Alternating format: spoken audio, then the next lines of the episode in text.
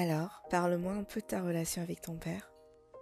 La relation avec mon père, c'est une relation parfaite. Fille à papa, tout était bien. Il y avait une confiance qui régnait entre nous au point où il me donnait de l'argent souvent pour garder et tout.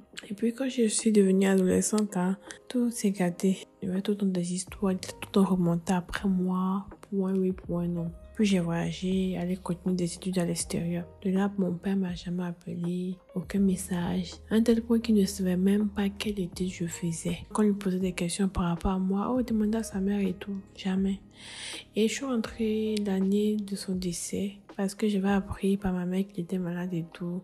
Mais là-bas, ils avaient diagnostiqué un cancer une fièvre typhoïde avant qu'on ne sache que c'était un cancer. Et je suis rentrée et tout, on a eu à parler il m'a dit, il m'a fait asseoir pour me dire, ah, tiens, moi, je t'ai déjà appelé une fois, mais ne t'a jamais rappelé. Je dis, ah, mais je suis désolée, mais moi, j'ai jamais eu aucun message de la panne, aucun appel. C'est moi qui t'écrivais tout le temps, chaque vendredi, pour te dire bon, bon vendredi et tout là. C'est vraiment ça.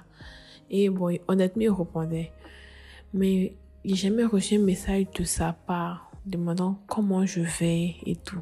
Donc c'est un peu ça. Je me suis pourquoi du jour au lendemain là, tout s'est gâté entre nous.